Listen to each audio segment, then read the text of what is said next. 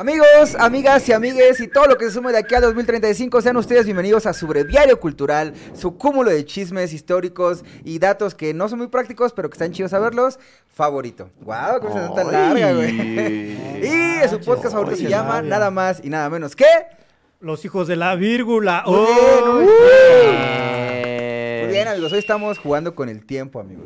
Todo el tiempo relativo. ¿Por qué es relativo? Ah, porque esas veces en las que haces algo un día anterior o días antes y después los ves de nuevo y es la temporalidad. Es que no sé cómo explicarlo de manera divertida, amigo, perdóname. Fuiste a ver Pero- Doctor Strange, ¿verdad? Eh, Sí. ah, la voy a ver, no, ya la voy a ver, ya me adelanté a verlos, amigos. Entonces, Ah, hoy es un capítulo especial como todos y cada uno de ustedes porque tenemos al equipo ganador que nos ayuda en el fondo con Nelly, en el fondo la crack, la ¡Ey, productora de los grandes. Nelly! Es como el filotetes de la película de Disney de Hércules, que entrena a Hércules, ¿sí lo has visto? Ya. Sí, sí, sí. Así, sí. puros grandes. Y tenemos del otro lado también. Ah, perdón. Te lo pensé por el aspecto físico, Eh. perdóname. Lo pensé No, por dile- Tómalo la- como un halago. ya. Es la venganza por lo del niño de Op. Ah, díselo. sí, cierto, tú te reíste de que era Russell. Es Ay. una pequeña. eh, parece una venganza sin planearlo, amigo, ¿eh? ¿Eh? Pero. Sí, vamos a buscar de quién. ¿A quién se parece Paquito y a quién se parece Iván? Yo ya tengo. ¿Quién se parece Iván? ¿Has visto la película de Rango, güey? Un camaleón con una Ya. playera hawaiana. Sí. Es Iván, güey. Es de, Velo, hecho, güey. de hecho, es mi voz. Velo, güey. De hecho, él dobló el personaje Sí, es español. cierto. Sí, es probablemente cierto. sí. Uy. Y pues Paquito está en dos lugares al mismo tiempo. Está en producción y ahora está como invitado especial. Paquito, muchas gracias. No, Esta hombre, es tu no, hombre. segunda vez. Eres el ¿verdad? primer segunda invitado vez. que repite. No es cierto. Yo por eso vine otra vez. Yo vi que todos los invitados Ah, sí, tienen doble sí, cierto. Y dije, hey, a mí me falta sí, uno. Sí, es cierto. Sí, es Por eso no tienes novia, amigo. Por Eres el tercero entonces. El tercero. Sí, es cierto, Paco. Perdón a los que habían venido antes y no nos acordábamos. Por eso no tienes novia, amigo. Por- Ah, sí, por eso, sí. No es cierto, no es cierto, no es cierto. Sí. Iván es el más Ya del a gratis, güey. Ah, perdona. Sí, sí, sí.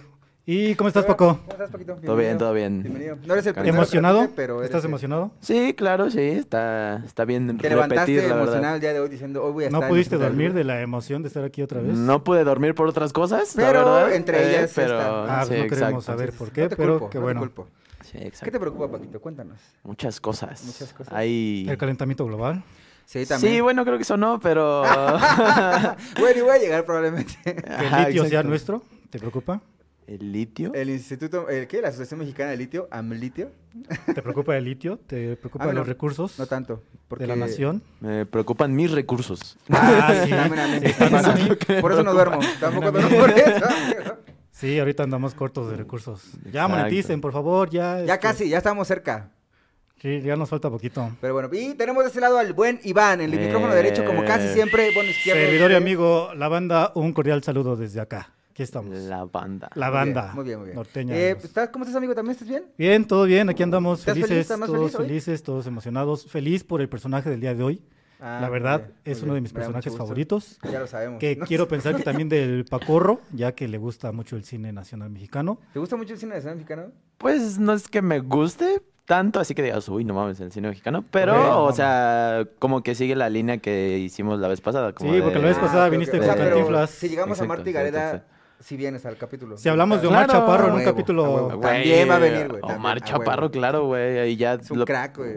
vamos O a sea, hacer su independientemente TikTok de lo que... Es como con de revés, güey. Independientemente del hate que le se puede echar. No, es muy cabrón hate, ese güey. O sea, no, lo neta, productor, aquí. escritor. Pero Tiene bueno, nuestra a admiración. Güey, se fue a pinches de Estados Unidos La a neta, sí, güey, vivir después de hacer sabadazo, güey. O sea, Ajá, güey.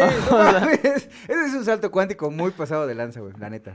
o sea, Derbez, tienes paro acá. Un- Ven, para- ven- ven a grabar un capítulo. Pero bueno, entonces aquí vamos a hablar, amigo. Ya basta de tanto misterio, por favor. Estoy Por desesperado. favor, el personaje del día de hoy, la verdad es que está bien chido, es de mis favoritos, es por eso que hoy lanzamos este, este tema. Cuando son favoritos redunda. Mi favorito favorito. sí. Es mi personaje favorito, sí, con toda la redundancia que tenga que, que decir, nada más para remarcar y recordar que es de mis personajes favoritos. Ok, ok. Eh, a mí en lo personal sí me gusta demasiado el cine mexicano, por supuesto en la época de oro. La- las películas actuales pues todavía Ah, no bueno. tanto, no o sea, se, de las no se ficheras para atrás o de las ficheras para adelante. De las ficheras para para atrás. De Atrás, hecho, sí, No, no tanto el tema de la, de la época ya de las ficheras, sino todo lo que es el cine de oro mexicano, que ya habíamos hablado anteriormente. Pues, Vayan eh, al capítulo de cine de oro mexicano. de qué año a qué año increíble. es. Y eh, pues sí, de los dos personajes, él es uno. Es él, él es uno de los dos personajes favoritos. Ah. Vamos a hablar de nada más y nada menos que de este personaje que le dicen Tintán, porque en él todo es música. Ah, perro, ¿eh?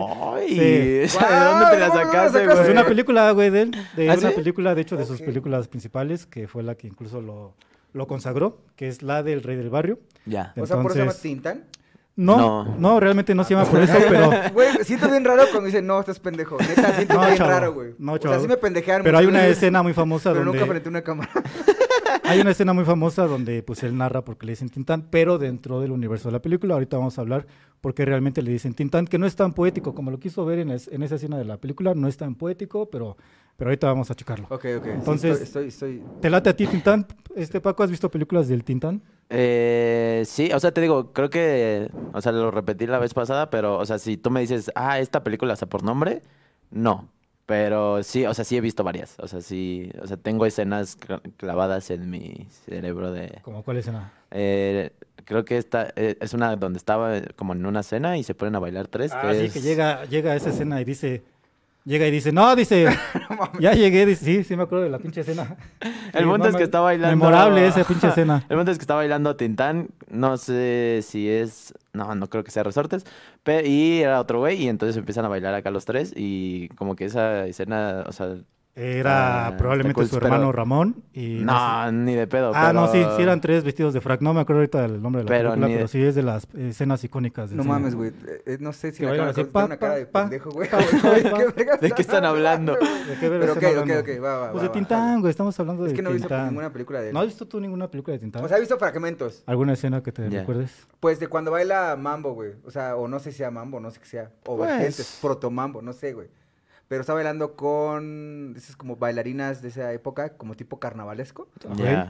Probablemente. Bailaba, o sea, técnicamente, y me gustaba mucho como que- porque su estilo está chido, güey, la neta, como, como formal, pero con ropa muy holgada. Creo que a mí eso me llamó la atención porque después dije, mames, se parece a los cholos o se parece a los pachucos. Mm. Entonces dije, ¿a poco nace de ahí? Es un pachuco. Bueno, entonces, pero bueno, pues fue como las únicas escenas que tengo de él, no mucho. Es correcto. Bueno, pero me pues, cae mejor que Cantinflas, por si me preguntas. Sí, te cae mejor que Sí. ¿por Sí, qué? sí, sí. ¿Tiene más carisma o...? Ajá, siento que tiene más creatividad, güey. Es que no sé, digo, igual me voy a aventar un hate por allá, pero siento que Cantinflas es redundante, güey. Bueno, obviamente, ¿no? Pero siento que su, su, su comedia es redundante. Nada más, eso. Nada más. Y por eso, como del 9, o el Cantinflas tiene 9 y Tintán tiene 10, porque siento que es un poquito más original. Ok, ok. Sí, la verdad yo creo que sí, incluso te puedo dar la razón en este caso. No Ay, siempre. No sé. sí, mañana que. No siempre te puedo dar la razón. ¡Hoy gané! Quiero advertirte, pero en este comentario que acabas de hacer, sí, probablemente ok, sí. va. Igual, y si le das una calificación, igual comparto esa calificación, Ah, 10 ok. y 9. Mira, mira. 10 y Porque 9, Cantinflas, sí, sí, sí. digo, es un personaje icónico que también hizo lo suyo, incluso a nivel internacional. Tenemos un capítulo de Cantinflas, amigos. Vayan al capítulo de Cantinflas. Y para no este, aventarnos aquí. y- ¡Ay, de hecho, el invitado es Paquito! ¡Guau! Coincidencia, Ah, no lo mira. creo. A ver, qué, cosas. Qué cosas, ¿no? Y este, y sí tiene un estilo diferente y Tintán, de hecho, eh, Tintán empezó después que Cantinflas, pero con todo su trabajo de Tintán sí le llegó a la par. O sea, sí, Ah, sí estuvo en el mismo Se nivel. suena en el quite. Sí, sí, se el estuvo quite. codeando con la gente de la, de la high, con los eh, con el con el grupo de actores y actrices y cantantes de la high. Entonces, este sí, sí, sí se puede hacer esa comparación válida. Pues y, siempre. y ya, ya en casita pueden hacer su debate. No, o sea, lo que iba es que siempre los compararon, o sea, Sí, se sí, terminó, o sea, los dos murieron y siempre ha sido como la pelea de quién era mejor. Es como ahorita O que sea, comparas a Cristiano Ronaldo con Messi, pues no los compares. Belinda con Sí, Ana Paola. probablemente. Disfrútalos. Belinda con Ana Ana Paola. Paola es mejor que Belinda. Este, sí. no maltrata tanto a sus novios. Ah, no, esa es Amber Heard. Bueno, no nos vamos a, ¿Qué? no nos vamos a desviar del tema. Salto cuántico. Salto Sí, cuántico. se fue muy parkour, rápido. parkour. Sí. Pues vamos a entrar en tema, ¿les parece? Échale, me late. Órale. Va. Perfecto. por. Entremos, eh, empecemos a hablar de la vida del buen Germán Valdés Tintán. Hablamos siempre de las tres partes, ¿no? Eh, la niñez, Niñez. un poco de la adolescencia. Y aquí en este caso sí, este, sí quisiera tocar mucho el tema ya de cuando está en, eh, ya en la escena, en lo que ya abarca la parte del cine, porque incluso hay puntos que tienen que ver con la política. A Tintán, no con mala fe, pero fue una herramienta para hacerle ver al pueblo mexicano el crecimiento y la industrialización que tenía el país en ese momento. ¿Por qué? Me voy a adelantar de una vez. ¿Por qué? Porque ¿Por qué en de el- capítulo y esa Porque- tarea? como yo- porque en el Porque cine de oro, programa. en el cine exactamente, porque es mi guion. Y aparte aquí lo tengo todo revuelto, entonces, entonces pues así lo voy a hacer. Eh, ¿Por qué? Porque eh, sabemos que el cine de oro, digo, aparte de, de cuál fue la causa del cine de oro, que, que una de las causas fue la Segunda Guerra Mundial. Eh, también una de las consecuencias de lo que se buscaba con el cine de oro era, como en su momento los murales, ya con el cine era hacerle saber al pueblo mexicano el crecimiento que teníamos y darle una identidad nacional. Esa identidad el cine lo ocupó principalmente para darle identidad del charro. Muchas películas eh, rancheras, por decirlo de alguna forma, donde había muchos exponentes como Pedro Infante y Luis Aguilar principalmente. Entonces faltaba un personaje eh, que pudiera darle esa identidad al pueblo mexicano, pero ya en la parte de la industrialización, una parte urbana. Ok. Entonces, Ok, eh, ah, hubo sí varios sentido, personajes, hubo varios personajes que ocuparon, o que is- intentaron eh, a través de sus películas darle esa muestra al pueblo mexicano, como pudiera ser Resortes, como pudiera ser Clavillazo, como pudiera ser Chilinsky, pero el personaje que creo que le dio más, más identidad a lo que es la urbanización y al crecimiento industrial de México fue Tintán. Y aparte, digo, a través de la comedia. Tú, digo, sabemos que cuando uno ve comedia se siente confortable, se siente, este, se siente a gusto. Yo creo que por eso los podcasts de comedia tienen, tienen demasiado, demasiado tránsito, porque hubo películas que ocupaban la tragedia y el drama para mostrar esa dramatización, pero como que no era conveniente mostrar esa imagen de que en ese crecimiento industrial ah, se daba la diferencia de clases sociales, entonces a veces el cine se enfocaba a las clases sociales eh, menos eh, beneficiadas por ese crecimiento industrial, en películas como Los de Abajo, por ejemplo, o, perdón, Los Olvidados, Ujú. y De Buñuel. en la de Pepe el Toro. Entonces, eh, son Ah. buenas películas, muestran la realidad, pero pues también había que mostrar la parte chida ¿Tú qué de ese prefieres.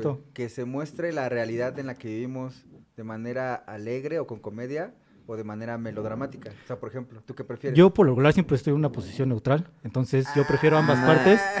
Obviamente disfruto mucho, por ejemplo, disfruto mucho, disfruté mucho la película de Pepe el Toro. Sí, se me salió la lagrimita al chile. Pero pues, Eh, este, ¿También gritas de torito? también grité torito, no puede ser torito, porque despierto, me suena, ¿no? así abrazo mi almohada todas las noches, ya como. Y, eh, pero por otra parte, Tintán, eh, específicamente Tintán tiene esa pinche super chispa que, digo, lo disfrutas demasiado. Y en ambos, Tintán hace. Tintán muestra, Tintán muestra la parte chida del crecimiento de la organización. Las otras películas muestran la parte de abajo, la parte no tan chida, y que era una realidad en ese entonces y actualmente. ¿Tú, Paquito, qué prefieres? ¿Qué Pues- prefieres? El melo, o sea, la realidad, o sea, porque la realidad, si, sin ser estoico, la realidad es culera, güey. La realidad, así como es, está cruda y es- la vida no tiene sentido. Sí. Pero, ¿tú qué prefieres, Paquito? ¿Que sea contada con comedia o con melodrama, güey? No, pues con comedia completamente. O sea, porque al final creo que, bueno, aquí Gloria Rodríguez una vez dijo así como de, güey, la comedia es violenta, güey. Entonces, o sea, es violenta en cuestión sí, de sí. que refleja pues lo que somos como sociedad, güey. Entonces, al final de cuentas, aunque sea comedia, te está haciendo ver lo que está pasando en, en, en cualquier situación, güey. No tiene que generar violencia, pero por lo menos hace reflejar lo que está pasando sin, sin tener que sin tener que el discurso ser de ay no mames la estamos pasando de la verga Ok, es ok, como ok, de, ya o sea sí la estamos pasando mal pero mira cómo está o sea sabes como pues, no, no te preocupes, ¿no? Ajá. Ok, ok, me da... Que de hecho Tintán No es... coincido con esa postura, pero qué bueno que me... Qué interesante, me gustó. su- Sí, está su interesante argumento. porque de hecho Tintán, me voy a adelantar igual. este, Tu capítulo, güey. es mi capítulo. Eh, hay una escena en una de esas películas que es La marca del zorrillo, creo, que donde dice, lo torturan como en una especie de santa inquisición, y en esa tortura le jalan los- las piernas y los brazos, creo, y Tintán dice, no me estiren que no soy presupuesto. O sea, ya había como que ese tema de pues, temas presupuestales, gubernamentales, que siempre ha sido como un tema un poco espinoso, pero a través de la comedia te das cuenta de que, ah, caray, sí es cierto, el presupuesto hay que estirarlo, hay que manejarlo, hay que hacerle, eh, a estar pendiente de que la gente o los funcionarios públicos lo utilicen de forma correcta.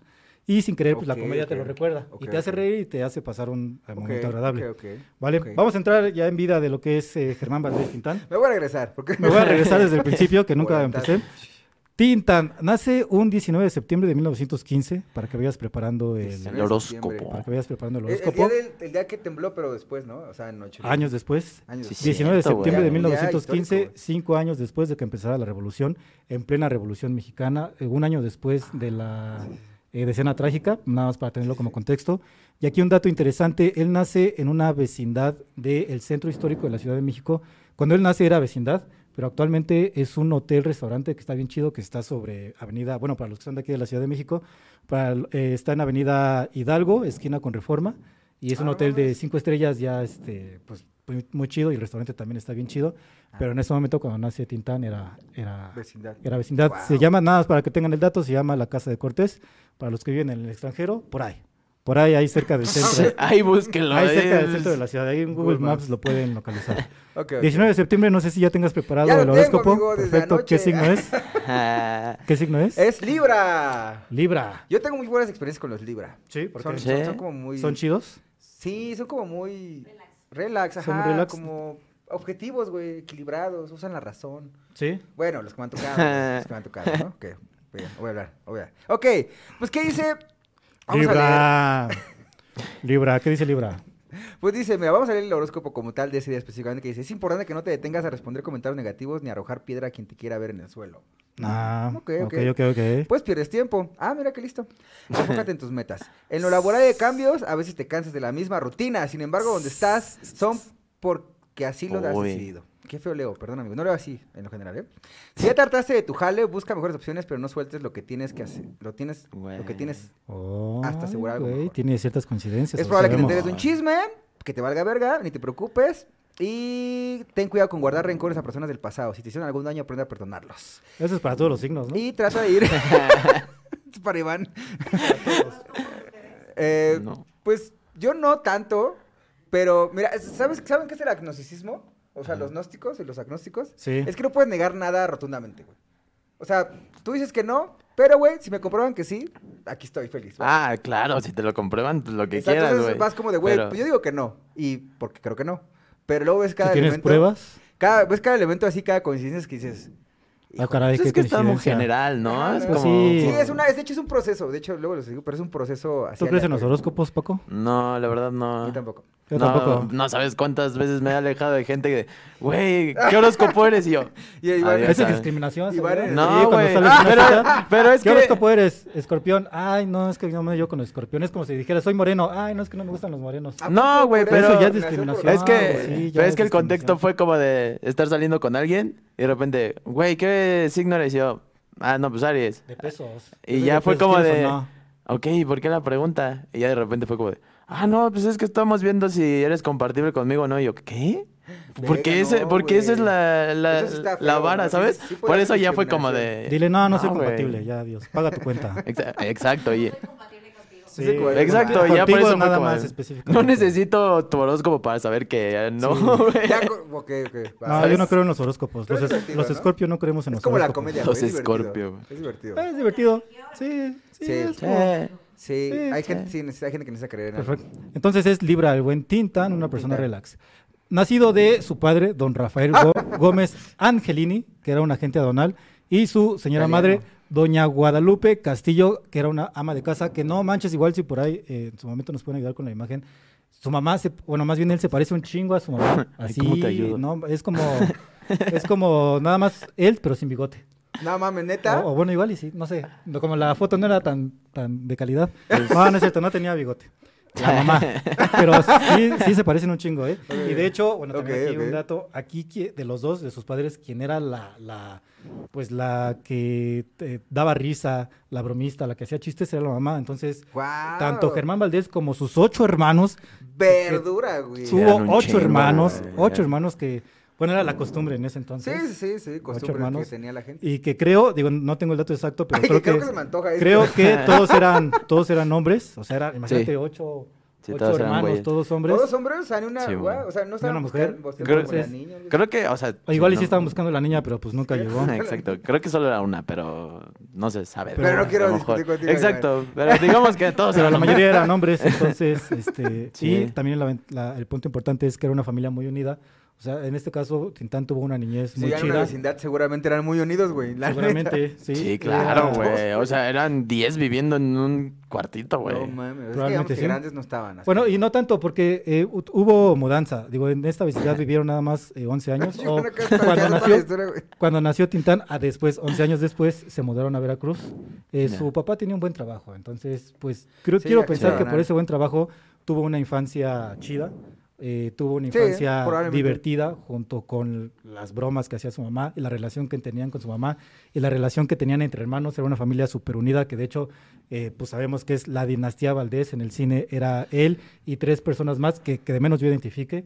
eh, principalmente Ramón Valdés y el Loco Valdés. Por ahí hay uno que salía en un programa que se El- llamaba Puro Loco, Toño Valdés, creo. El ratón El ra- Valdés. Exactamente, el ratón Valdés. Este, entonces, y, y ellos llegaron al cine gracias a Tintán. Igual ahorita llegó a ese punto, pero entonces eso habla de la de lo, de lo unido que era esa familia. Pero Entonces también si el contexto de una vida financieramente estable, pues te da la oportunidad de que cuatro de tus hijos sean famosos, ¿no? Se puedan dedicar por lo Pues, menos al Y también algo chido artística. de su papá es que, eh, Aparte que tenía varo. que de- aparte que tenía varo, que igual voy a, voy a llegar a ese tema, eh, en algún momento Tintán, o bueno, en ese momento Germán Valdés, que no era Tintán, deja la preparatoria porque, pues, no sé, como que se dio cuenta de que los, gu- los estudios no eran de él, o no eran lo suyo, más bien, eh, pero preocupado el papá de Germán Valdés dijo, está bien, dejas la escuela, no pasa nada, pero no te vas a quedar sin hacer nada. No vas a ser un nini, pues, Ok. te voy a... eh, Todavía no hay becas, dice. Todavía no hay beca, Todavía no llega el presidente que te dé becas. Entonces, pues, este, yo no te voy todavía a... no remunerado ese trabajo. yo no te voy a solventar tus gastos eh, sin que, haza- sin que hagas nada. Entonces, O sea, eh, fue prudente, güey. fue prudente, Exacto, exactamente. güey. Entonces, eh, de joven, lo manda a trabajar con un amigo de su papá, un amigo de don Rafael, que era Pedro Meneses, eh, que tenía una estación de radio en Ciudad Juárez. Pero bueno, vamos a, Simón. vamos a llegar a esa parte. Justamente en 1927 llegan a Ciudad Juárez y aquí, aparte de que es donde deja la preparatoria y su papá lo manda a trabajar con uno de sus amigos a la estación de radio eh, allí en Ciudad Juárez con el señor Pedro Meneses, que es muy importante en su vida, aquí recibe una influencia cultural muy importante. Sabemos que es la frontera, sabemos que es un choque de culturas, ah, sabemos que nada más cruzas la línea y ya eh, escuchas otro idioma, ves otra cultura, eh, platicas con otro tipo de gente, con otro tipo de ideología. Entonces, este choque cultural lo recibe Germán Valdés y lo adopta. Cuando eres joven, estás en busca de tu identidad y el contexto te ayuda demasiado. Es, por ejemplo, con los... Cuando a mí me tocó ser un poco... Emo. emo. Ah, exactamente, a eso iba. En mi época me tocó la, la parte de los emos. Yo no fui emo, de hecho me acuerdo que una vez ya es- estaba en ese apogeo el- Güey, la una parte foto del emo. de ti, de ti con chinos, De hecho, güey. ajá, de hecho. Tenía chinos así. Pero- afro. ¿Afros? El hecho de que tenga chinos no significaba que era emo, de hecho. Ah, no, no, no, pero No, nada más Pero estaba dato, buscando güey. mi identidad, güey. Sí, de sí, hecho, sí, esos chinos pues, no eran naturales, fue con una base, pero, pero bueno, a lo que voy es que Nice. este, buscas tu identidad, pues nos tocó a nosotros el contexto de eh, cuando era, fue nuestra juventud. Bueno, tú todavía eres joven, tú todavía Ah, eres güey, niño. Pacorro.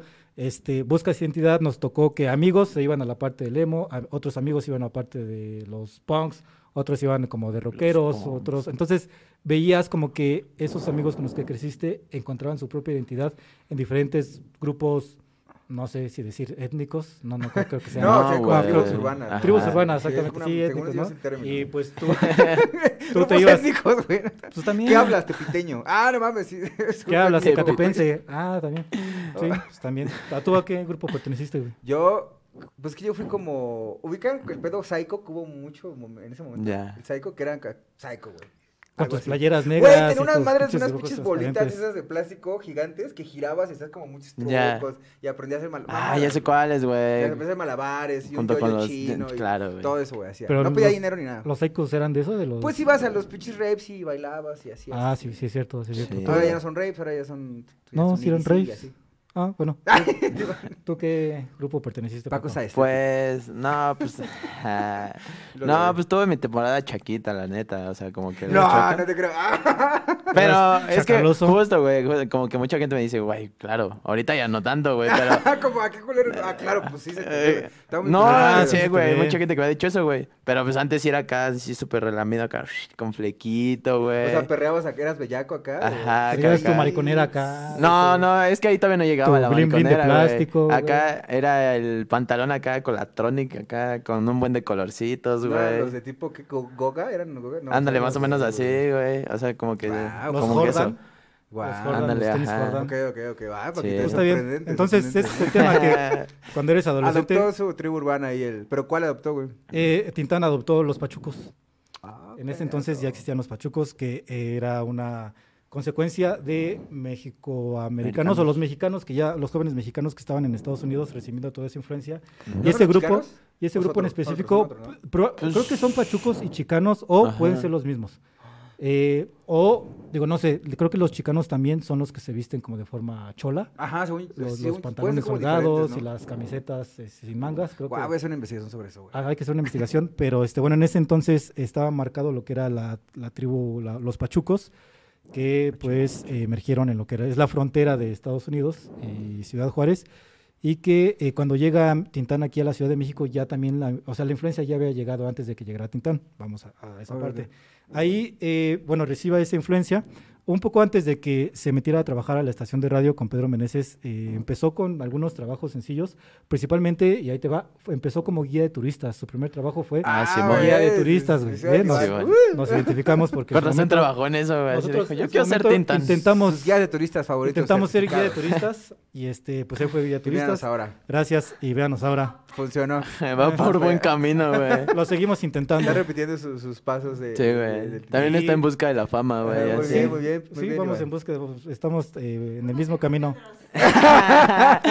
Mucho Oye, mejor. Todo su tiempo. otros. Sí, sí, sí. A lo mejor su radio es esto, güey. Y ya Sí, después ya no estás. Exactamente. ¿A Sí, qué, a qué edad alcanzó, la fama Tintán, güey? no lo había pensado. Creo que alcanzó como a los 25 años Ah, está aproximadamente. cerca, amigo. Está cerca. Ah, Pero la edad no importa, güey. la edad no importa. El güey de Kentucky Fried Chicken a los 86 años creo que alcanzó el éxito. Entonces no se pues, preocupen, si tienes 45 cada años y todavía crees que, que no has hecho nada importante, no te preocupes. Consejo millonario. No es prisa, no, no, lleva, no son carreritas. Pero bueno, él, Tintán, al joven, sí, sí empezó. Ok, sí ok. empezó de joven. Empezó como guía de turistas. Eso le dio oportunidad de conocer Ok, eh, varias ciudades, principalmente Los Ángeles y San Francisco, que creo que también ahí fue donde adoptó esta identidad de, de Pachuco, que le ayudó después en lo que es su carrera. Eh, ya cuando trabaja en la eh, emisora de radio, empezó con trabajos sencillos como eh, barrendero, como mandadero, como el que sacaba copias, Como como el que le colocaba etiquetas a los discos. Y aquí viene un evento clave que eh, le ayudó demasiado para poder eh, pues, empezar su vida artística. Un día uno de los micrófonos de la radiodifusora se descompone y Pedro Meneses lo manda a arreglar ese micrófono. Y eh, pues, ya le hace sus ajustes y empieza a, a hablar frente al micrófono, empieza a hacer prueba, pero pues característico de Tintán, empieza a hablar eh, el spanglish, empieza a improvisar, empieza a hacer lo que su mamá les hacía cuando eran niños, entonces pues ahí se dieron cuenta de que tenía un talento nato, de que era buen improvisador y de que tenía un enorme potencial para poder ser de menos en ese momento uno de los locutores principales de esa emisora de radio. Lo descubrieron, entonces Pedro Meneses dice, ah, caray, eres bien pinche chistoso. Entonces, este... Pinche chistosito, que andas tocando el equipo, güey. Pinche chistosito. Y de hecho el micrófono estaba al aire, o sea, fue en Ah. vivo. eh, lo- o incluso hubo algunos radioescuchas que, valga la redundancia, lo escucharon en vivo. y este y Pedro Meneses lo escuchó en vivo y se dio cuenta de que tenía ese Tenía enorme talento. talento, nato. Ah, Entonces le dio trabajo como locutor Y empezó a hacer varios trabajos de locución en esa estación de radio. eh, empezó a hacer algunos programas. En ese entonces se daba lo que eran las radionovelas. Y él tenía un personaje que se llamaba, se llamaba, ahorita te digo cómo se llamaba, Topillo. Topillo Tata. Era uno de sus personajes que tenía eh, en una de las radionovelas que, que- que, pues, le dieron como trabajo ¿cómo sí ahí. Estoy aprendiendo un chingo aquí. Ahora sí estoy. ¿Cómo ves, Paquito?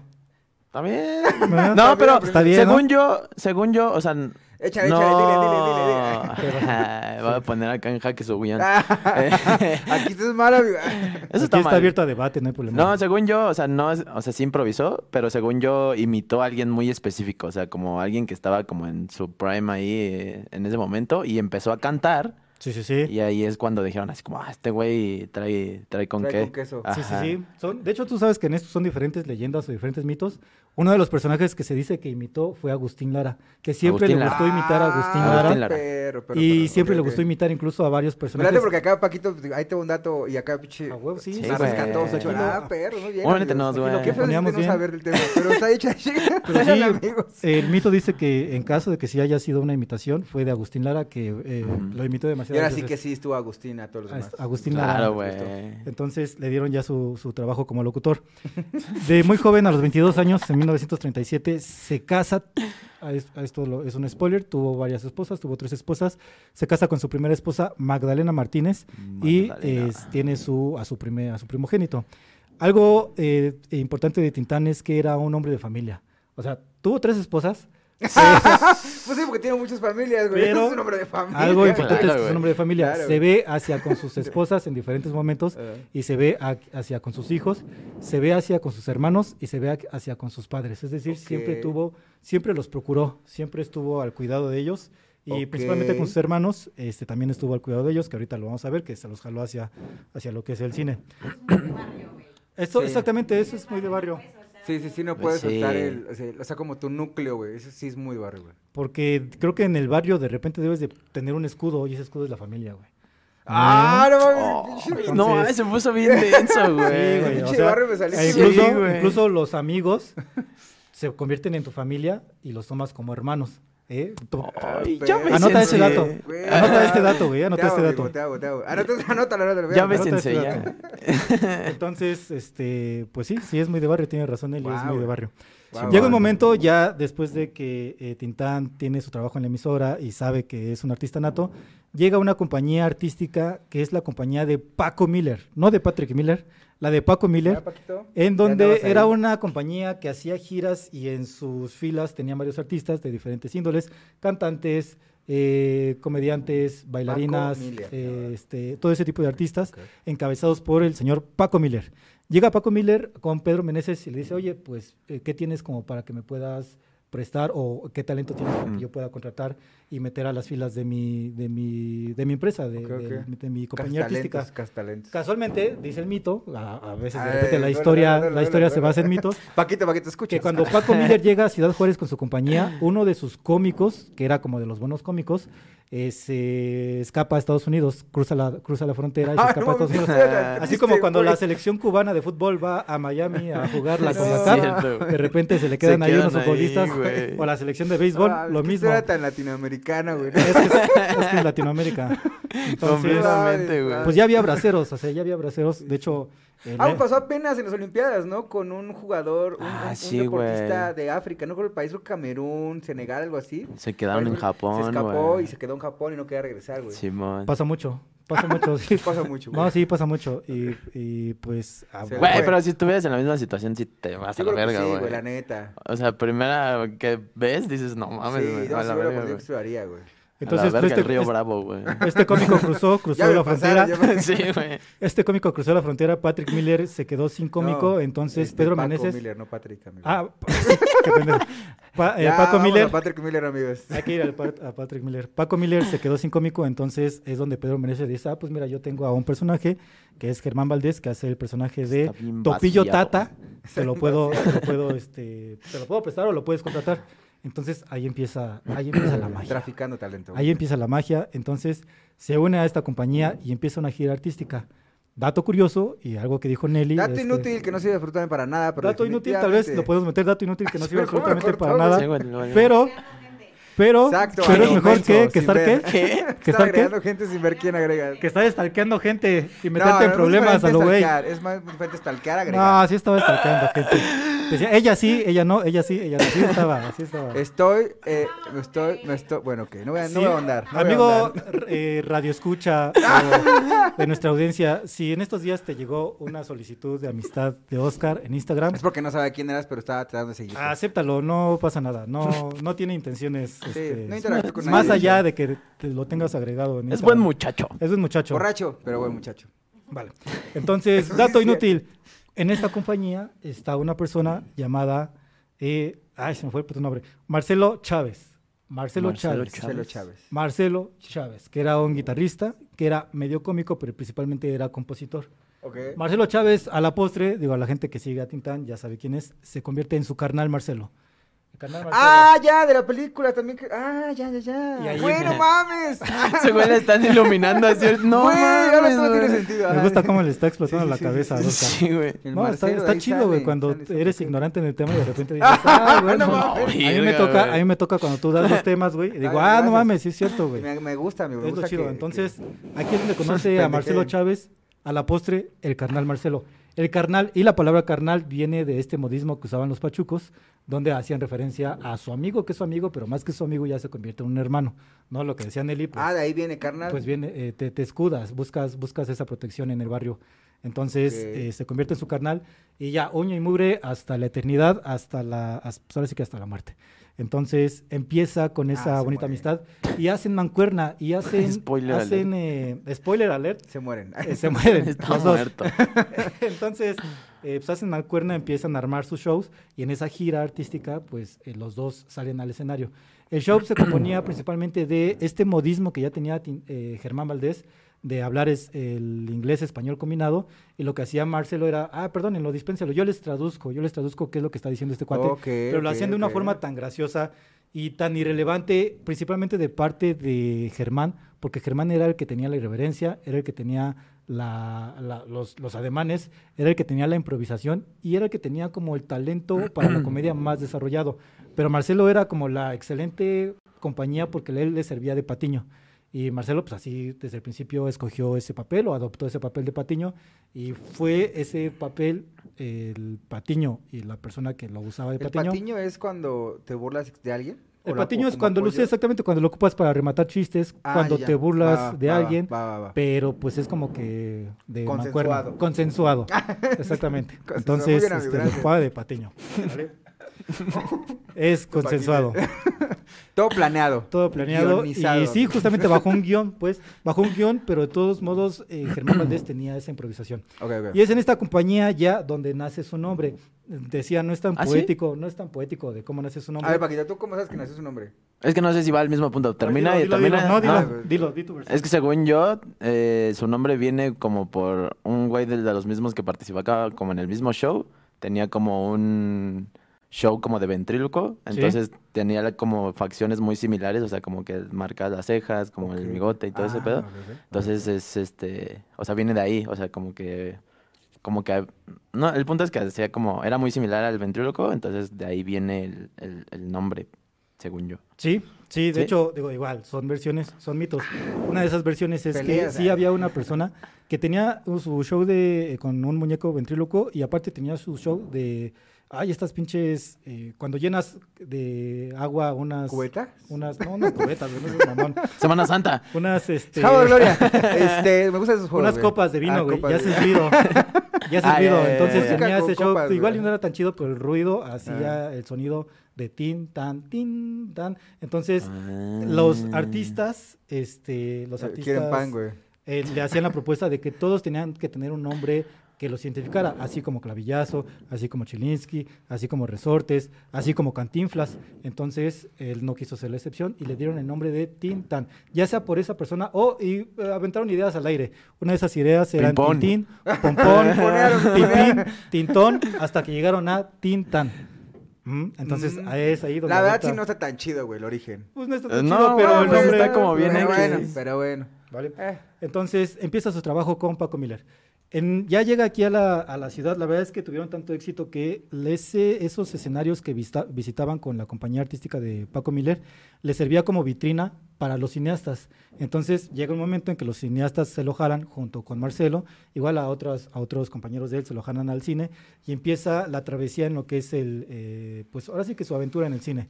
Entonces, este, pues se lo traen aquí a la Ciudad de México, que es aquí en la Ciudad de México, donde pues existían los estudios principalmente de cine, todo era muy centralizado y empieza a grabar algunas películas. Eh, y también empieza también con algunos, algunos programas en la XCW, que es una estación de radio que se encuentra ahí en el centro de la Ciudad de México, Una de eh, las en más la, grandes en la calle de había, ¿no? Ayuntamiento, Sí. una de las más grandes y una de las más, de las más este, importantes. Importantes. Para este punto donde llega al cine ya es famoso, porque pues también el hecho de las, las presentaciones en vivo y en directo tenía mucha audiencia. Es como ahorita los shows de stand-up, tienes mucha audiencia. Tal vez la diferencia es que no los podías subir a una plataforma como YouTube, pero sí jalaba mucha gente, había mucha publicidad, entonces esa publicidad era de voz en voz y ya Tintán ya era muy famoso. Oye, deberías ir a ver a este ¿podemos cuate considerar que las carpas chistosón". eran con los primeros shows de stand-up? Probablemente, Pues sí. sí, ¿Puede de ser? show- de- Como un proto stand-up. Pero sí, palabra, proto. Tenían sus shows ya este, preparados y, y la, la publicidad era de voz en voz. Y Tintán tenía esa identidad propia. Ah, ya fuiste a ver al pinche bigotón, al, al trompudito, al de ojos verdes, al pachuco, porque era el único, el único que se vestía de pachuco, al güey de la pluma en el sombrero. Entonces, eso le ayudó mucho a su identidad y eso le ayudó mucho a que la gente lo identificara. Aparte vino a romper, güey. O sea, todos venían, estaban acostumbrados a Cantinflas, güey, que solo era un actor de. O sea, Sí, de. sí. O sea, que real solo salía en películas. Y este güey, aparte de empezar a actuar, pues era locutor, güey, cantaba. o sea, traía era- como esa chispilla. Y Entonces tenía esa era- chispa. de como que a la gente la bien. De hecho, yo escuchaba varias canciones de él. De, o no, no varias. Una. y este chismoso. Y tiene buena voz, güey. o sea, tiene muy buen timbre de voz, güey. Sí, Ajá. de hecho, al Chile Ajá. yo he de confesar que en su momento yo, este, yo dediqué un par de canciones de Germán Valdés.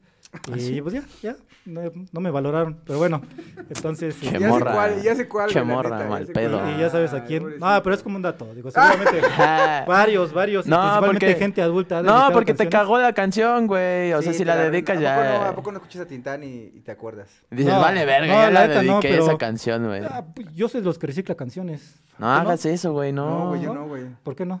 Pues no, güey. No, pues una chido, canción güey. que dedicas es Eh, para no, una morra, güey.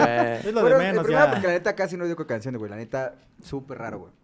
Ah, bueno, pero has de dedicado menos. alguna. Sí, algunas, sí. Pero- ahí están. Pero las canciones son chidas. Cantaba, tienen la de...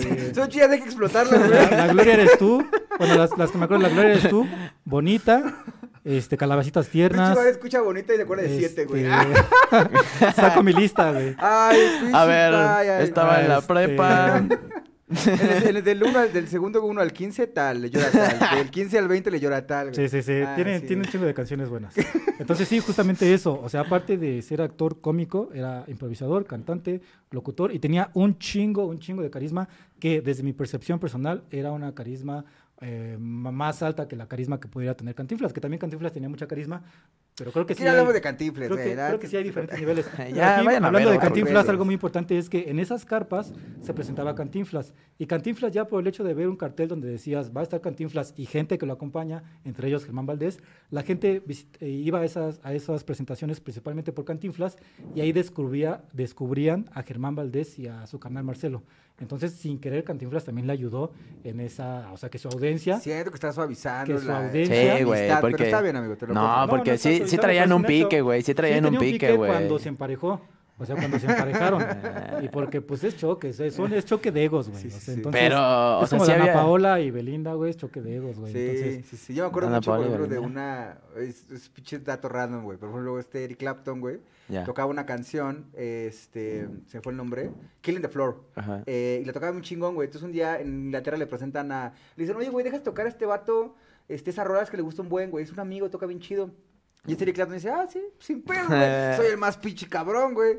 Y el que se sube era Jimi Hendrix, güey. No, Entonces, te mames, pases la de toca, güey, pasadísimo de lanza. que Mejor, hasta ¿no? Este güey, Eric Clapton se salió, güey. Se salió del, del, del show y su cuenta, güey, que estaba temblando, fumando cigarro. Güey, güey, ¿qué acabo de ver, güey? Verga, güey. Yo creo que algo así, güey. O sea, te- cuando te das cuenta que alguien es un poco más talentoso o mucho más talentoso, sí te da como un choque ahí, cabrón. sí, sí, Yo sí, creo que güey. Cantinflas sí estaba línea que Tintán sí tenía más. De hecho, como, como Más dato, sí, de hecho, en una de las películas de Cantinflas, que creo que es la Sí, del güey. Hay una escena, no, no recuerdo específicamente cómo era la escena, pero anota en un pizarrón. No. Aquí no, aquí no se acepta. Está... Ese güey se dedica... Tú ¿por te la sabes. eso, güey? Tú te la sabes, se Coco. dedica, o sea, como que está cortando el pelo, está en una barbería ese güey, y afuera en el, en el letrero, o sea, en, la- en el vidrio, Ajá, está como, escaparate. ajá, está como puesto así como de, aquí no se aceptan pachucos porque me cague. Aquí no se acepta este tipo de gente, este tipo de gente. Guau, y aquí no se aceptan pachucos porque me caen gordos. Ajá. guau, guau, Probablemente guau. entonces- Entonces, Sí, pues, güey, claramente- güey, sí, claramente tenía un sí, pedo, pero- güey. Ah, eso no lo sabía, huevo, lo confirma. Sí, Teoría güey. confirmada. Eso lo confirma. llega ya en, en- en el desarrollo del cine, llega la película que eh, lo, lo marca eh, como en 1949, que lo consagra pues, que es la de El Rey del Barrio. En este momento, Can- Ok. eh, Germán Valdés, ya como Tintán, eh, pues ya, tenía, ya estaba en su segundo matrimonio con la señorita Micaela Vargas, ya, eh, que se casó en 1948. Un año después se consagra en esta película del Rey del Barrio. Y, este, y eh, aquí algo chido, que igual creo que lo hicieron también en su momento con Pedro Infante, es que la personalidad propia de la persona, no del personaje Tintán, sino de Germán Valdés, lo compartían en, en el cine, en las escenas. ¿Por qué lo digo? Germán Valdés en su persona era demasiado generoso. Ya en este punto ganaba chorrocientos mil montones de dinero. Y era, tenía la Frase de capacidad señor, güey, chorrocientos. Chorrocientos. chorrocientos mil y mocos este, montones Y de dinero. Más señor todavía, güey. Y mocos. Y tenía Güey, esta generosidad hacia con las personas que lo seguían. De repente, pues, por ejemplo, veía a alguien necesitado y algo chido también era la humildad. Bajita la mano sin que se diera cuenta nadie. Oye, pues toma este, 10 pesos o 100 pesos, que en ese momento era un montón de dinero, para lo que necesites. O había gente pedo. Igual junto, como con Pedro Infante, por ejemplo, iban 6 de enero y eh, le- les daba dinero, pues era demasiado generoso. Y este personaje en El Rey del Barrio era un, era un reparador de trenes pero de trenes de Chapultepec, de esos pinches trenecitos que, de no mames. Chapultepec, No que mames. estaban en las vías, no sé si en su momento te subiste. Vio, Y este, y que sin querer también querían demostrar la industrialización de la ciudad. Ajá. Y este, y, Y lo eh, bonito que estaba y Chapultepec. los pocos pesos que tenía su personaje, los pocos pesos que tenía, se lo daba a sus, a sus compañeros de, de vecindad, porque este personaje vivía en una- vecindad. Entonces, era lo chido de que hicieron con algunos personajes. Porque que- el Cantinflas tenía una personalidad medio random, ¿eh? Pero Vayan pues, al capítulo de Cantinflas. Sí. Sí. Pero pues este güey también, o sea, también, o sea, Pues, sí era generoso. tenía lo suyo, güey. Sí era generoso, pero era un excéntrico, Sí, güey. o sea, güey, Ah, si ese güey fuera influencer ahorita, sí sería el güey de, no mames, me acabo de comprar este carro. Así, Ah, güey. no o sea, güey. Cadillacs. Cadillacs, Era güey, o sea, de los Cadillacs. y su siguiente historia es, güey, estoy en un yate. Así, es, ese güey Ah, sería, güey. Tenía yates, se le quemó un yate en Acapulco y se compró otro más grande. Le gustaban las joyas, se le perdió una joya igual en Acapulco, su- puso a sus hermanos O a sea, era buscarlos. pedito, ¿no? También. Ese güey era un Ah, excéntrico, sí, güey. Se le perdió una ya, joya ya. y se compró una joya más grande. Entonces, Se este, perdió una esposa y se compró después más grande. la tercera, güey. entonces, este. Sí, ¿cómo se sí, llamaban era- sus era tuvo dos hijos y después tuvo tres hijos ¿no? con Sí, la otra. era demasiado Exacto, excéntrico. güey. No tanto una personalidad random, pero sí era demasiado excéntrico. Sí, era muy y pues excéntrico, tenía la capacidad para poder darse esos lujos. Ok. Obviamente, Ay, junto claro, con güey, con ese dinero, Sí, ¿qué le haces, güey? pues ya te Obviamente, compras lo que sea, Con güey. la fama vienen críticas y censuras, viene la, pues, la comunidad que te echa el hate. Esas críticas eran principalmente por su forma de hablar, incluso es una crítica, no directamente a él, pero sí algo de lo que representaba por parte de Octavio Paz. Octavio Paz en su libro de El laberinto de la soledad Ajá. hace crítica a los pachucos, sin querer, la neta, sin querer, sí fue directamente a él, porque él era representante de esa comunidad. Entonces, eh, era, crítica por su no forma de hablar, Pachuca, huevo, por su vestimenta Pachuca y por las mujeres en sus películas. Fue un adelantado a su época, güey. Él, antes de que llegara la minifalda o de la fecha oficial de la, del invento de la minifalda, que es en 1969, 65, si no me equivoco, ya en los 50 aparecían mujeres con minifalda en sus películas, güey. Que la minifalda era la, la mitad de lo que es el, el Muslo. muslo, la- el muslo superior. Este, entonces, ya era un escándalo, era un super mega escándalo que aparecieran mujeres en minifalda bailando, que aparecieran mujeres en bikini bailando, por ejemplo, tongolele, este, que, que lo hacían, o sea, tenían un talento súper especial que viéndolo ahorita en retrospectiva no tenía nada de morboso, güey, nada de, sí tal vez erótico, pero nada de, de que ofendiera a la sociedad actual, pero sí a la sociedad súper conservadora en ese entonces, güey. Entonces tenía esa crítica. Creo que, y esto es una perspectiva personal, creo que, por ejemplo, en España pegó más Cantinflas porque no tuvo esa censura principalmente por las mujeres en comparación con Tintán. Eso Creo sí, que en España no conocen a Tintán porque el franquismo no permitió que llegaran las películas de Tintán, principalmente por ese tema, por su forma de hablar y por las mujeres este, eh, que tenían... Que era lo políticamente correcto. O sea, Cantinflas pegó más en Europa y de hecho por eso Sí. se ganó el. ¿qué? un Oscar la película. Sí, sí, en la que sí. participó, porque al final el ser políticamente correcto fue lo que le lo Ah, ayudó sí, a sí, catapultar. no, no ofendes Sí, a nadie, entonces pues, te dan chance de tener más exhibición. Aparte, güey, ese güey tiene el récord Guinness de más mujeres besadas en la pantalla, güey. ¿Qué chingados va a ser ¡Guau, no correcto, güey? O sea, no Sí, sí, mames. o sea, Sí, sí, sí. Adelantado su época, güey. Más que Pedro Infante, más que Mauricio Garcés, güey. Entonces, sí, sí tiene ese récord Guinness. Era un güey que tenía un imán, o sea, las mujeres se le acercaban a él. No tenía, él no tenía la necesidad. No era su no tenía culpa, la estaba muy guapo. No era su culpa. Sí, la neta sí estaba guapo, la neta yo sí puedo decirlo. Confiando en mi heterosexualidad y viéndolo en blanco y negro, era, era demasiado en guapo. Y, y más que guapo, era súper mega carismático, güey. La neta es creo que nos lo, consta, lo que nos es atrae, lo que nos atrae a sus fans es el- ese, ese carisma y gracias a ese carisma él- a él se le acercaban las mujeres. O sea, él no tenía... Amigo, o ¿Cómo te va? ¿Tú sí te justificas que se acercan a ti o tú te acercas a ellas, amigo? Es tú que- mandas solicitudes en Instagram, güey, para, para ver qué pedo. No, güey, es que yo, yo ahorita estoy... es un pendejo, güey. No mames. Es- o sea, yo estoy, yo, o sea, yo llevo viviendo como dos etapas. O sea, como antes, eh, ¿qué será? Dos años atrás. A ver, a ver. Claramente no ligaba nada, güey. Pero Ah, nada, güey. Nada, nada. Pero nada, güey. Y ahora, güey, sí, Y ahorita, o sea, no tengo cupo en mi agenda, güey. o sea, pues no es por mamón, güey, pero o sea, o sea, No, no. no escuchar a mamón, para nada escucho mamón. O sea, no, o sea, güey, yo sé que se No, escucha es bien mamón, güey. Pero, no, güey, pero acá, digamos, de un, ¿qué será? 100% de pedas que llevo en dos, a- Ajá. en este año y medio, año. Has, has ligado. 90%, güey. Ah, perra. O sea, Ah, perra, ¿eh? Efectividad. Exacto, güey, o sea, ok, perra, ok. ¿eh? Entonces, Es un indicador O sea, interesante. pero... Lleva el registro en Excel, güey. ¿eh? Sí, güey, ahí las voy anotando, güey. Mi tabla, güey. No, no, no hagan eso, güey. Pero, Un hit pero, rate alto, güey. pero a lo que voy es que es por un tema, o sea, sí es un tema físico, güey. O sea, más allá de su carisma y lo que quieras, es un tema físico, güey. Tenía ojos verdes, güey. Tenía... Era, era guapo. Sí, güey, la neta sí era Por guapo, eso, güey. pero, o sea, lo que voy, o sea, yo comparándolo, digamos, ya conmigo, es un tema físico, O sea, completamente, en tu güey. época- en tu época de chaca no ligabas. Es que, no, o sea, Ah, más allá de lo chaca, es que yo, o sea, no, no, lo- no sé si los, bueno, no, nadie lo sabe. Bueno, sí, poquita gente, Ah, pero, confesión. pues, güey, yo antes de empezar la pandemia, o sea, pesaba 86, 87 kilos, güey. O sea, en pandemia bajé Wow. 18 kilos, güey. Entonces, Güey, antes del Yo físico... subí en pandemia, qué pedo, güey. Entonces, la, vida da vueltas. exacto, güey. Ahí te los pasé así, toma, Sí, güey. sí, sí. Ah, fui yo la víctima. Sí, güey, entonces, pues antes era, claramente era como de, no mames, este güey, ¿qué te va a dar? Y ahorita, pues, yo, yo lo he visto, güey, es un tema completamente sí. Ahorita ya físico, con el güey. físico ya tienes más hit rate. Sí, entonces pasó conmigo con el titán, imagínate, físico. Y luego. este, Carismático, y luego le echas que- con sus cantante, güey, Cadillacs, pinche bailarina. con Sí, sus güey, no Cadillacs, con mames. sus joyas, siendo una persona protectora, porque también eso atrae, güey, que sea protectora, güey. Entonces, este, Es sí, como la- fuente filosófica Era- psicológica que acabo de consultar ahorita. era, No me este, consta, no tengo era muy, era muy atractivo, dudas. literalmente era muy atractivo.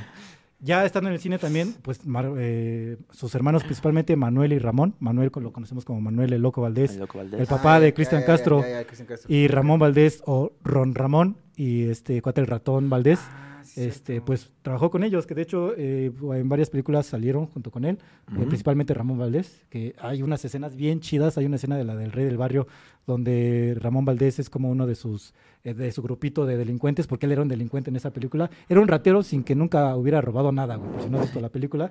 Era un ratero fracasado, pero era lo chido, güey. Era lo chido que era bueno, güey. Era un ratero bueno. Y ya en un multiverso ya dejó de robar y ya estaba pobre, güey, tuvo una hija y valió verga, güey. Entonces- Ok, ok, la voy a, la voy a ver, güey. A mí me está haciendo que me convenza a ver. En es- eh, eh, de- de- detrás de cámaras, pues llegaba con Ramón Valdés, llegaba con, con Manuel y les daba consejos, güey, les decía cómo colocarse frente a la cámara, cómo actuar, cómo interactuar, cómo, cómo eh, trabajar con tu compañero de actuación, o sea, les daba consejos. Y algo chido de, este, de, de Germán Valdés es que nunca tuvo clases, güey, nunca tuvo una preparación profesional, todo fue No, netamente nato, güey, todo fue de, del carisma que tuvo, yo creo, influenciado desde niño por su madre. Entonces es lo chido, güey, que no tuvo ninguna preparación, o sea, su, su preparación fue su niñez, su adolescencia, y la empezó a explotar desde que empezó con su trabajo en la radiodifusora en Ciudad Juárez. Obviamente cuando estás en el medio, pues vas evolucionando, vas creciendo, pero tenía un talento netamente nato. Sí, don Ramón, o sea, quien hacía don Ramón, eh, bueno, ahí tiene una entrevista en la que le preguntan así como de, güey, ¿qué pedo con ustedes, güey? O sea, son una familia de pinches artistas. Y ese güey les dice así como, pues no, güey, o sea, real, pues nosotros lo único que hacíamos era convivir entre nosotros y ya, o sea, pues teníamos reuniones familiares y con eso, güey, o sea, nosotros no tomamos clases de nada, ni, ni nadie perteneció al medio nunca, o sea, es como... pues, Fue mucha nada más. influencia de su jefa. De hecho, sí, Manuel O sea, Valdés traían, dice, Ajá. lo traen en la sangre, la jefa, la jefa es la que influyó demasiado en ellos. Entonces, pues sí, sí hizo demasiadas películas, hay muchas películas que lo consagraron, donde sí tuvo impacto, tal vez no tanto en España, pero sí tuvo impacto en Latinoamérica. Ah, sí, sí, entonces, sí entonces ahí, este, ahí, ahí sí podemos decir que se internacionalizó.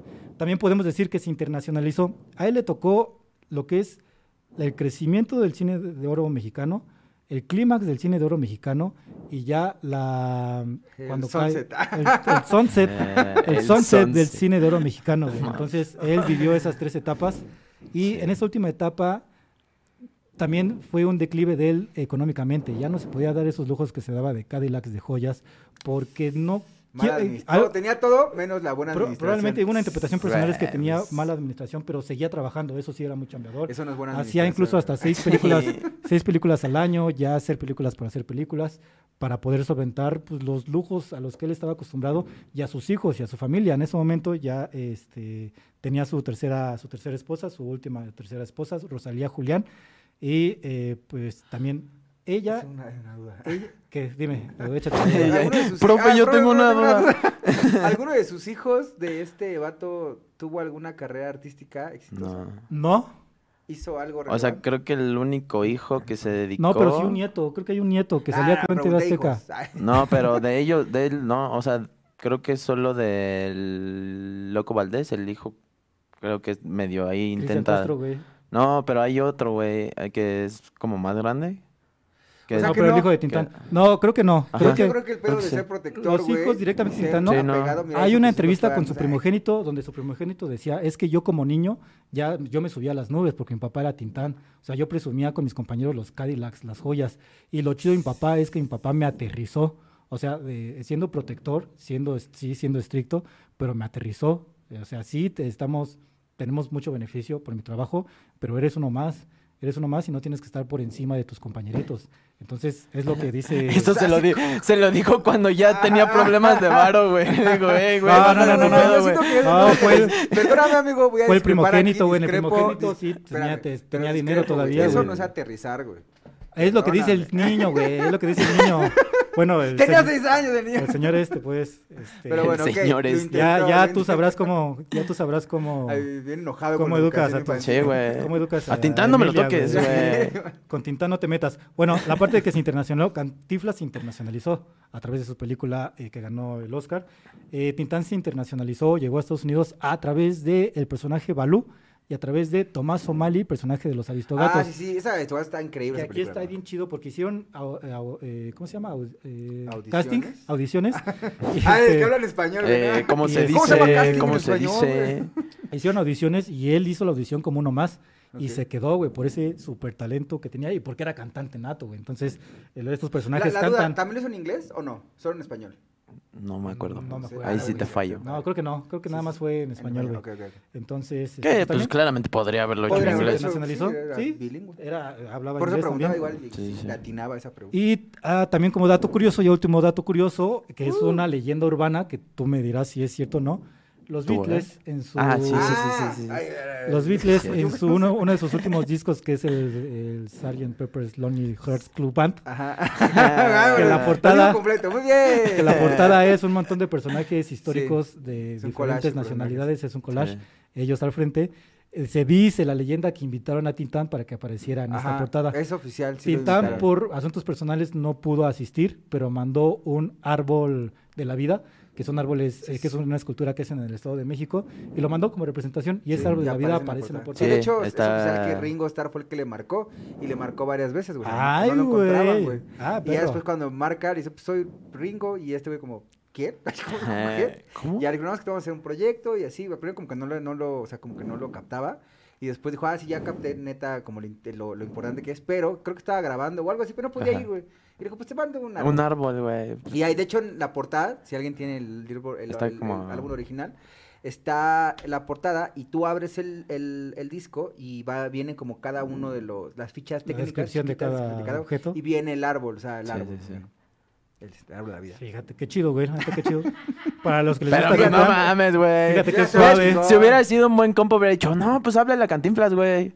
Y Ah, mandó un árbol, sí, güey. O a güey, Pedro sí. Infante, güey. Sí. Exacto, Yo creo que le güey. dijo Ringo, oye. ¿conoces a alguien más, güey, que pueda venir? No. Eh, no, este, nadie. a ver, a ver, No, a ver, chile, ahorita qué te mando, qué te mando. Yo Tengo un árbol, güey. Tengo justamente aquí en la sala tengo un árbol, güey. No, sí, sí. Sí, güey. se Si hubiera sido un buen compa, güey. No se llevaba bien con Cantinflas. Sí, no, nuevamente, güey. güey. No se llevaba bien, güey. O igual y no querían que apareciera Cantinflas, güey. ¿Qué tal? Si, ¿Por qué no Sí, querían? si hubieran querido, le hablaban. Sí, Sí, yo creo que sí. O sea, yo creo que sí tuvo chance, güey. Sí, De güey. decir, sí, güey. Le hubiera mandado a Blue Demon, güey. Se hubiera sido Ah, me- Blue Demon. Es que yo creo que, no sé, güey. Pero Vale, ya para terminar, la muerte. Se odiaba, güey. La muerte de. Murió. No, sí se murió. güey. ya Sí se murió, güey. Y si era tan No listo. Pero en algo muy importante, en 1970 fallece Marcelo Chávez, güey. Su carnal. Ah, falleció Fue- primero. Falleció primero. Fue un episodio súper mega triste. El mismo Tintán dice es que siento que me amputaron una pierna, un, un brazo. Así, güey, un Una brazo. pierna. Una pierna, un brazo. este, una extremidad. Entonces sí fue muy triste. Y tres años después, eh, nueve, nueve años después, fallece. Ah. No, no es lo mismo tres a nueve años. Nueve años después fallece Tintán por hepatitis y cáncer estomacal. Entonces, este, pues fue, fue muy triste, la verdad. Ah, bueno, no es cierto, no fue tan triste. Perdón, pero no fue tan Fue triste. triste, pues no fue porque triste. su familia hizo fiesta, güey. Su familia y sus fanáticos Claro, hicieron fiesta. Bueno, bueno. Algo Pero- que hubiera querido eh, Tintán al momento de fallecer. Eso es muy mexa, güey. sí, es muy chingón, mexa, güey. Mi, chido. mi papá hubiera querido que nos pusiéramos hasta Yo la madre, güey. No en vez de estar tristes estamos echando también, fiesta. Yo también he acudido. a eso. Estamos echando chela, güey. chido. Y creo que tiene muchísimo que ver con el perfil del mexicano, güey. Que tiene, yo creo que orígenes, pues muy, muy Sí, eh, y arraigados. no podía al faltar pasado. que para este cómico hicieran fiesta al momento de su Sí, muerte, sí, güey. sí. ¿Tú qué es fiesta, güey, cuando mueras, amigo? Es- sí, sí, si quieren hacer fiesta adelante, yo No, no ¿cómo que si quieren. Si güey? Es tu último deseo, güey. Hagan fiesta, fiesta nacional, por favor. que se declare luto nacional el día que yo no ¿Tú esté aquí. tú quieres fiesta, amigo, Sí, claro, güey, que sí, se empeden ahí a la verga, Es más, en mi Sí, testamento sí, voy a poner hagan fiesta y yo les eh, Voy a dejar un pinche fondo, güey, así, un varito ahí invertido, güey, para las chelas. y- Es más, güey, voy a comprar una botella desde ahorita que se, con- que se Que se conserve. abra- que se abra Exacto, güey, que se, un se abra el día de mi Yo cada vez que esté cerca de la muerte voy a comprar pisto, güey. Y ya cuando muera de verdad, ya lo sacan todo, güey. Ya, Exacto, güey. Está chido, está chido. Vale, perfecto. Pues listo. Perfecto, pues se murió. Pues ya vámonos. Ya que le hacemos. No, sí deja, deja mucha, deja un legado importante. Eh, su familia es, eh, sus legados en artístico. Cristian Castro, sigue- súper talento. Este, ¿quién más? Este, A A él no lo admiras a tanto, me ¿verdad? sigue- a mí me sigue, no está guapo, ¿no? ah, ¿no? Cristian Castro. es- es- A mí me sigue causando mucho conflicto que su legado haya sido más como eh, intangible en cuestión como cultural, que, que no haya descendencia, que haya...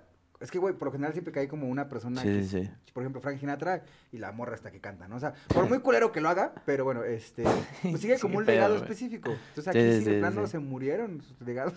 Pues nada. no, Pero sus de hijos no todos, siguieron. no, ¿Cuántos no hijos tuvo? siguieron, Este, Como Muchos. cuatro. Sí, como cinco, tres, cuatro. cinco, Ah, no tuvo muchos. aproximadamente. Cinco. Pero vale, listo, pues muchas gracias Paco por estar con nosotros. No, hombre, un, un gustazo, ¿eh? Gracias por, Como por siempre, traer tu un bling bling gustazo. aquí, tu bellaqueo a esta... Bellaqueo, a este bonito capítulo. No mames, sí, güey. A este bonito capítulo. Gracias amigo. por ¿Cómo compartirnos tu hit rate de. Todo bien, todo bien. O sea, pues, está chido, o sea, como que estar acá platicando de cosas que están ¿Qué se siente interesantes. estar del otro lado? No, pues está chido, ya le agarras como el cariño ahí a la Pero, camarita sí, y sí, acá. sí. O A sea, la sí, vez guapa la cámara. sí. Como para el amor al frente, pues. No, Ay, sí, ¿por qué no? O sea, pues, algún día ahí estaremos. Someday. Tú. Exacto. güey. Listo. ¿Sunday o Sunday? Someday. Ah, muy bien. Oh, ¿y un Sunday feliz. ahorita? Ah, sí, sí, sabe, sabe, sabe, te toca, güey. Yo me Vale. siento muy bien, gracias Paquito por venir, de verdad. Ah, Gracias, La Nelly, verdad me por siento, ayudar. me siento mucho, muy, mucho. Se Es que siente interrumpí, mucho. Nelly, gracias, Mucho, muy Nelly, qué. Como siempre. Me sentí muy, no conflictuado, pero me sentí, me siento muy ameno, güey, cuando no sé del tema, güey. Y te explota des- la y cabeza. empiezo a descubrir y a hilar cosas. Ya creo que ya lo he dicho en capítulos pasados, güey, la neta está chido. Es chido no saber. Sí, güey. es lo bonito de este proyecto. Entonces, Sí, amigos, la neta, sí. Ah. iba a hacer un corazón muy feo. Corazón ¿Qué de peña. Güey, nunca he hecho un corazón. peña, ay, güey. Listo, pues muchas gracias. Tus redes sociales, Paco. Ami- Amigos, gracias. Ahí está No, dale, dale, dale. No, no, decir, amigo, muchas gracias de nuevo por estar aquí. ¿Cómo te Los encontramos amamos. en Instagram, ¿Cómo te Paco? Para mandarte Ah, solicitud, A mandarte. Sí, menso. para stalkearte. Eh, ahí me, me pueden encontrar como Paco Laris con K y pues ahí le vamos a estar dando un rato porque hay ya que te sacar, sigo, ya te hay que sacar nuevo contenido. Perfecto. ¿Tú cómo estás en Instagram? ¿Tú, tú, tú? tú, tú, tú. ¿Tú Tú eres cómo? el Si me llega una solicitud tuya, ¿cómo sé que es tuya, güey? Ah, soy como Oscar H. Galavisa en todas las redes sociales, amigos. Yo sigo gente por seguir gente porque me gusta ese patrón nada más. El algoritmo es algo que se puede dominar. Listo. Y ya. Yo estoy como. Iván-Castelazo en Instagram. Está eh, el Instagram de los hijos de la vírgula, así todo junto. grupo de Facebook. El grupo de Facebook, página de Facebook. Y regálenos una suscripción, regálenos un comentario, un like. Y pues les mandamos un enorme abrazo. Muchas gracias por acompañarnos. Nos vemos el próximo capítulo y nos vamos porque nos cierran el metro. Rock and roll. Gracias, amigos. Nos amamos. Vámonos. Muchas gracias. Vámonos. Gracias, por venir.